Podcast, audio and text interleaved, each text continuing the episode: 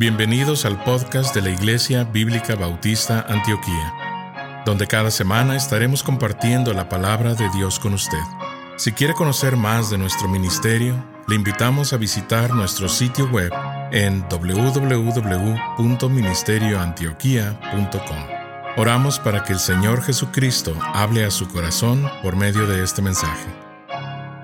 Pero el hecho es que tenemos que reconocer si fuera forzado, ¿verdad? No lo haríamos mucho. A lo mejor Dios algún día le tuerce el brazo para hacer algo para él, ¿verdad? Uh, Saúl, el rey Saúl del Antiguo Testamento, estaba en camino a matar a David. Y Dios dijo, tú no vas a matar a David. Más bien se encontró con algunos creyentes profetas y él empezó a cantar y profetizar sin querer ¿Hay alguna vez que Dios puede forzarte para hacer algo por el momento? Pero él no siguió como profeta todos los días de su vida. Dios dice, si tienes gratitud y amor, vas a servirme hasta la muerte. Y si no lo haces por gratitud real y amor real, a lo mejor algún día tú vas a venir a la iglesia, vas a dar gracias, pero ya no será hasta la muerte. Dice en Primera de Juan, muchos salieron de nosotros porque no eran de nosotros.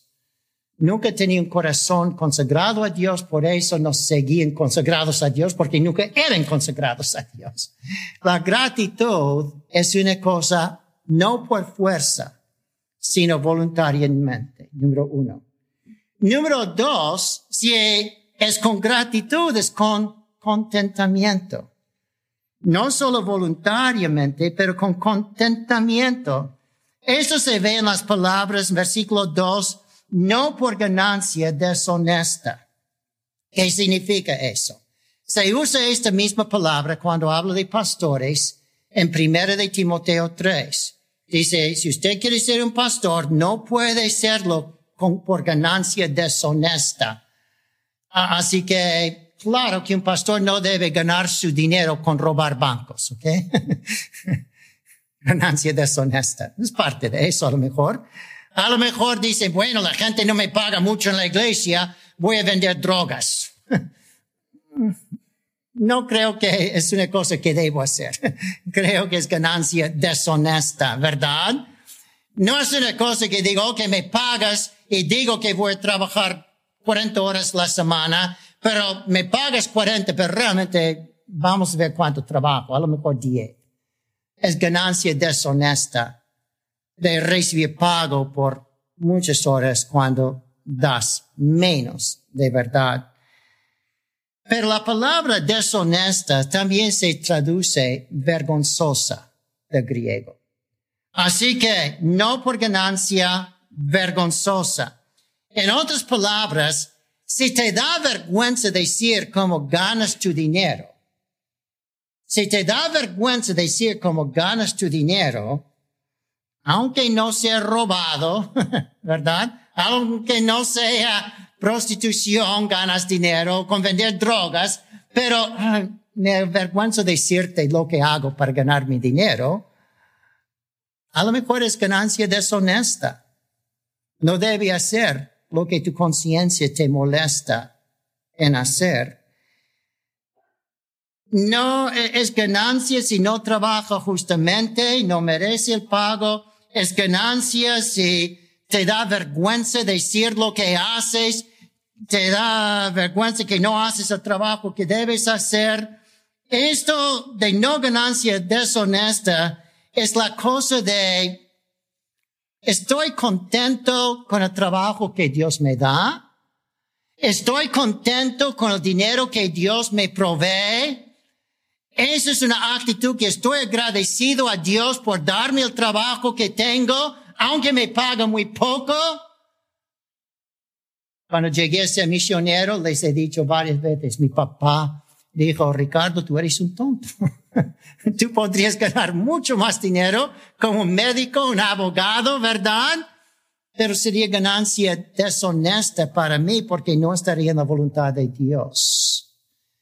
Pero tú vas a vivir en alguna choza he vivido en lugares humildes, casi como choza por una semana aquí o allá, pero no, no realmente una choza como eh, pensó mi papá en África o alguna cosa, pero lo haría, yo creo. Y si Dios me dio nada más una choza de paja en África, um, yo estaría contento con eso si estoy en la voluntad de Dios.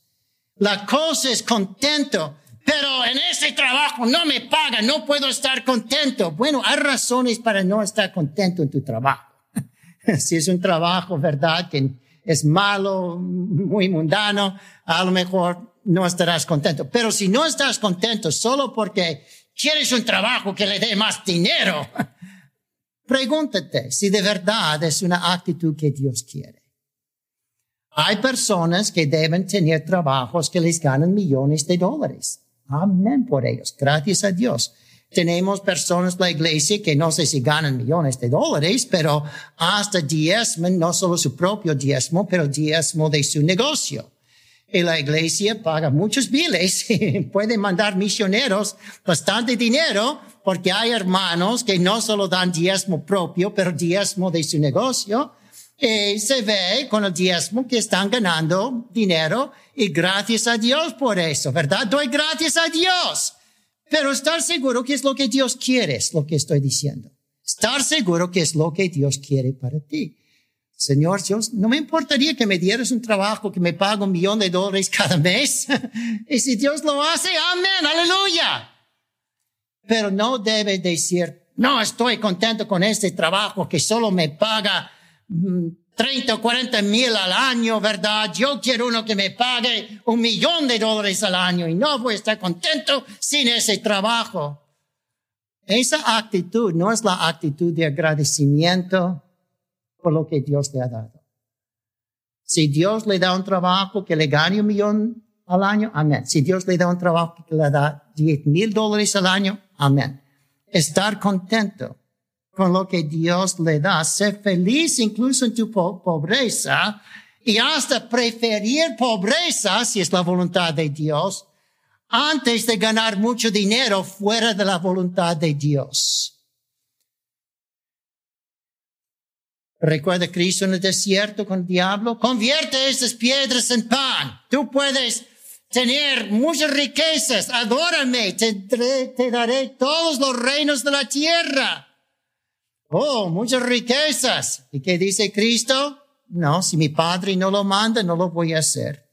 Estoy contento con lo que Dios me da. Si Dios me da piedras en vez de pan y aquí me hace morir en el desierto, estoy contento muriendo en el desierto en la voluntad de Dios antes de tener reinos y pan fuera de la voluntad de Dios.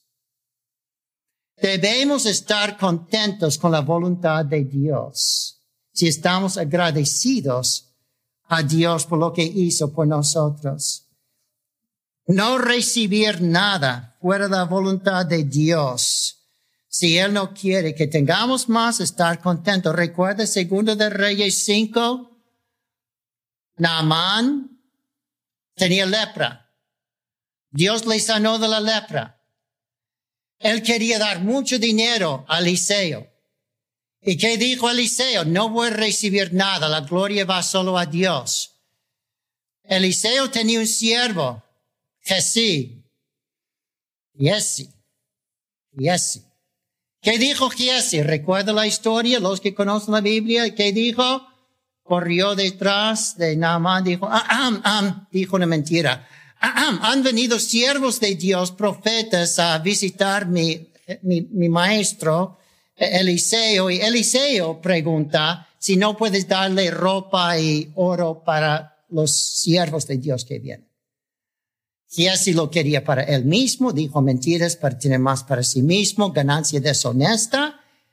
Y Eliseo dijo, yo sé a dónde has ido y qué has hecho la lepra que tenía Naamán se le pega a usted. Ya tienes el dinero de Naamán, vas a tener la lepra de Naamán. Y así encontramos en Segundo de Reyes 5.20 en adelante que no debemos querer ganancias que Dios no quiere que tengamos. Y para terminar, voluntariamente, con contentamiento, y dice allí, con ánimo pronto. ¿Qué es ánimo pronto? Con presteza. Estoy presto para hacerlo al momento que Dios quiere, con ánimo. La cosa es con buena gana, es la idea. La cosa es con entusiasmo, con emoción. Quiero servir a Dios. Quiero hacer su voluntad. Es interesante que esta palabra, ánimo pronto, presteza, buena gana, se puede aplicar un borracho o un asesino que quiere venganza. Un borracho tiene muchas ganas, ánimo pronto para buscar su licor. Hace cualquier cosa para buscar sus drogas, para buscar su licor. Tiene ánimo propio y hace cualquier cosa. Un asesino que está para venganza de alguien tiene ánimo propio para encontrar la persona que hizo tal cosa y ya le va a matar y él va a ver y hace todo sacrificio para matar en venganza al adversario. Eso que el diablo puede usar para lo malo, Dios quiere usarlo para el bien. Igual como voluntariamente, en este versículo, también la palabra ánimo propio es la idea del Antiguo Testamento cuando ofrece sacrificios voluntariamente y con ganas, con entusiasmo. Como dice el Señor en 2 de Corintios 8 y 9, si traes de ofrendas a la iglesia, no lo traiga por fuerza, sino con ánimo propio, con amor, con entusiasmo. Y así es la cosa que ofrecer sacrificios del Antiguo Testamento o ofrendas del Nuevo Testamento, que lo haga en amor, en gratitud de lo que quiere el Señor. Romanos 1.15, Pablo va a Roma a predicar, dice, de buena gana. Con buena gana me sacrifico, dice Pablo en Romanos 1.15. Aunque yo sé que me espera el martirio, de buena gana voy a sacrificarme. Termino con esas dos historietas. La Segunda Guerra Mundial, cuando Japón nos atacó en Pearl Harbor, fue una cosa que inspiró tanto a los americanos de aquellos días, en 1941, 42, 43, que muchos estaban haciéndose de voluntarios era como la guerra civil. Muchos niños de 15, 16 años de edad se ofrecían para luchar en contra de, los ejércitos, uh, esclavitud lo que sea, ¿verdad? Y así en la Segunda Guerra Mundial. Muchos decían mentiras de su edad solo para poder entrar y guerrear. Lo hacían con ánimo pronto, con buena gana, con presteza. Cuatro hermanos querían ofrecerse para la mili, para la guerra, es la Segunda Guerra Mundial. Hemos visto la película de ellos, puede encontrar la película en el internet, se llama Los Cuatro Sullivan, los cuatro hermanos Sullivan, Four Sullivan Brothers. Eran los únicos hijos de sus padres y todos los cuatro querían ir al ejército para pelear la Segunda Guerra Mundial, para defender nuestra nación. El cuarto era chiquitillo, no sé si dijo hasta mentira para seguir sus tres hermanos mayores. De los cuatro entraron en la mili y lucharon grandemente y demandaron que estuvieran juntos como hermanos. No querían hacer eso, pero como era un caso muy especial, permitían los cuatro estar juntos. Y hasta los cuatro estaban juntos en el mismo submarino en el Pacífico. cuando un torpedo llegó a ese barco, a ese submarino, y todos murieron, incluyendo los cuatro. La película termina, ¿verdad?, con las nubes en el cielo y uno, dos, tres, suben a las nubes y de pronto el cuarto más pequeño siempre corre detrás de otros y está corriendo detrás. Déjame yo también, ya voy también. Yo quería morir con ustedes y voy a ir al cielo con ustedes.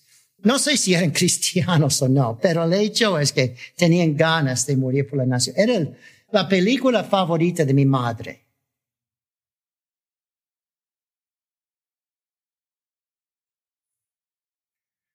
Ochenta años atrás, el 16 de noviembre. Hoy es el 19 de noviembre de 2023, 80 años atrás, tres días del jueves. Murió mi tío, el hermano mayor de mi mamá. Murió en un submarino, torpeado por los japoneses en las aguas fuera de Hawaii. Nunca he ido a Hawaii, no tengo ganas de ir a Hawaii.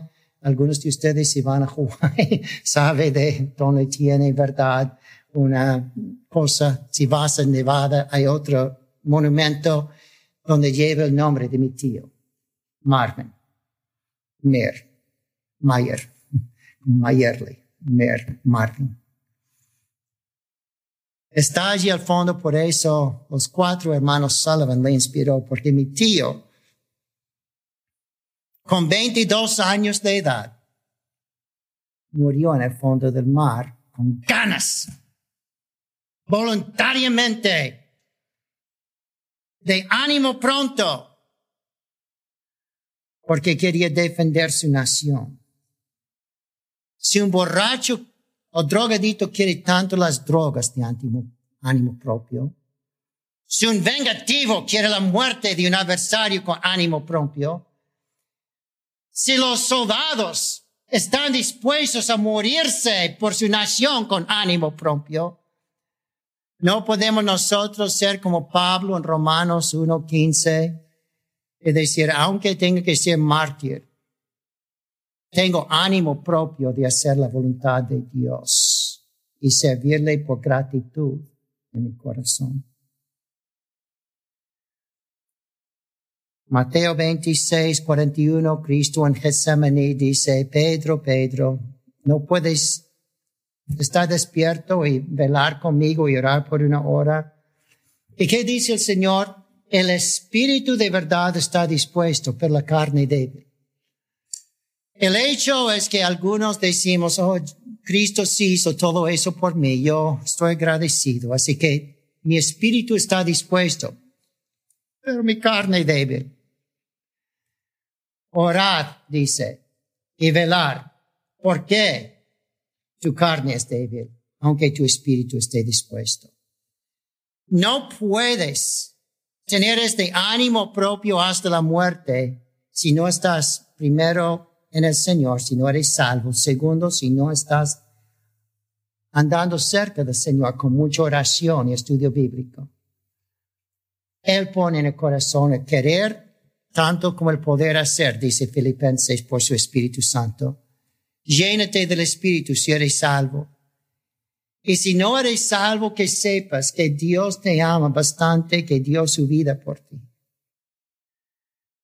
Debes aceptar a Jesucristo arrepentirte de tu pecado. Pero significa que debo entregarme al Señor. Bueno, sí. Pero si tú aceptas al Señor, vas a ver que el Espíritu produce en ti tanto agradecimiento, tanta gratitud, que vas a querer dar todo a tu Señor. De pie, por favor.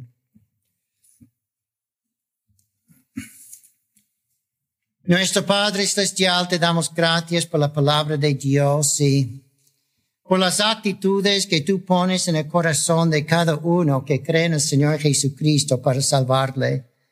La actitud de servirte y sacrificarse para ti voluntariamente como un acto de amor.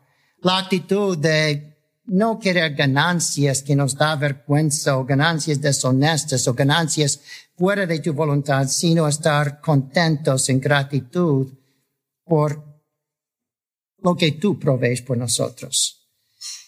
Y así te damos gracias que nos cambies para poner en nuestro corazón esta emoción de entusiasmo, de buena gana, de presteza que tenía muchos cuando se hicieron soldados para defender su nación. Pero nosotros lo hacemos no por gratitud a la nación, sino por gratitud a Dios, a Jesucristo. Y así, Señor, tenemos ánimo propio para servirle. Señor, la muerte de mi tío 80 años atrás, este fin de semana. 16 de noviembre de 1943. Todavía me inspira para ser más fiel, no tanto a la nación, sino a ti, para servirte, Señor, para glorificarte. Ayúdame, Señor, hasta que tú vengas otra vez o hasta que me llames al cielo en la muerte. Ser fiel. Padres, hay hermanos y hermanas aquí que han querido darte todo su corazón y vida. El diablo muchas veces les tiente, les desvía. Su espíritu está dispuesto, pero necesitan el poder, la llenura del Espíritu para que la carne pueda cumplir con lo que el Espíritu quiere hacer. Así ayúdale, Señor, a estar mucho en oración y mucho velando por donde pueden caer para mantenerse firmes y fuertes en la fe, en gratitud que les inspira. Pero ayuda a los que pueden estar escuchando y no son salvos. Nunca han experimentado esa gratitud tan fuerte en su corazón que les ha inspirado para ser más fieles, más sacrificantes. A veces alguien les empuja y viene a la iglesia pero ayuda, Señor, que primero acepten a Cristo y no hagan nada por empuje, sino solo por convicción del Espíritu Santo, por creer en Jesucristo, por lo que Él hizo por nosotros y por el amor de Dios que pone en el corazón de uno que de verdad acepta la salvación de Cristo. Ayuda que algunos sean salvos y cristianos se consagren a ti más en el nombre de Jesús. Amén. El predicador ha terminado su mensaje y ahora solo queda hacerle las siguientes preguntas. Estimado amigo o amiga, ¿quisiera tener la seguridad que al morir irá al cielo? ¿Está su confianza de salvación en el Señor Jesucristo? La preciosa esperanza de la vida eterna y todos los medios de la gracia de Dios para vivir una vida santa solamente se encuentran en el Señor Jesús. La palabra de Dios nos enseña, en Juan capítulo 3 versículo 16, que el amor de Dios por nosotros es tan grande que Jesús, el Hijo de Dios, murió en la cruz del Calvario para salvarnos de la condenación justa por nuestros pecados, y también resucitó de entre los muertos al tercer día. Nosotros debemos arrepentirnos de nuestros pecados y confiar en Jesús para salvarnos de la condenación justa por ellos.